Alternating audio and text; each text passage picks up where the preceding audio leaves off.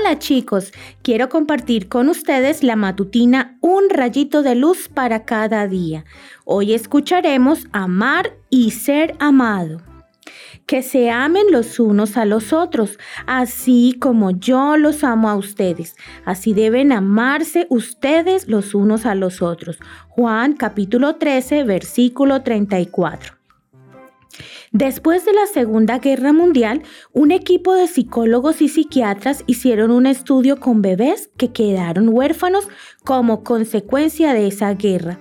El objetivo era ver cuán importante es para el ser humano recibir amor de parte de los demás. Por lo tanto, pusieron en dos cuartos diferentes la misma cantidad de bebés.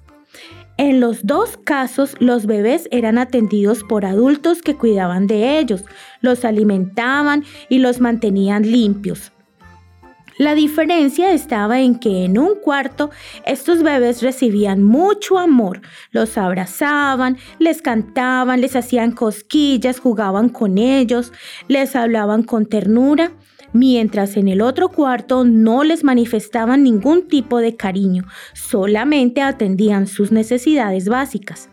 Los bebés que recibían cariño mostraron grandes avances, movían sus manitas y su cuerpo rápidamente, se veían motivados, se sentaban con facilidad, balbuceaban palabras y sonreían con facilidad. Por el contrario, los bebés del otro cuarto estaban tristes y desmotivados.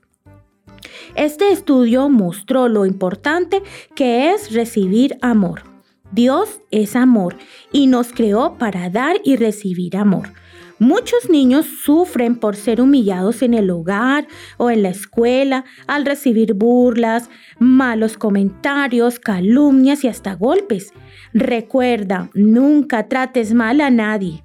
En la Biblia Dios repite este concepto varias veces.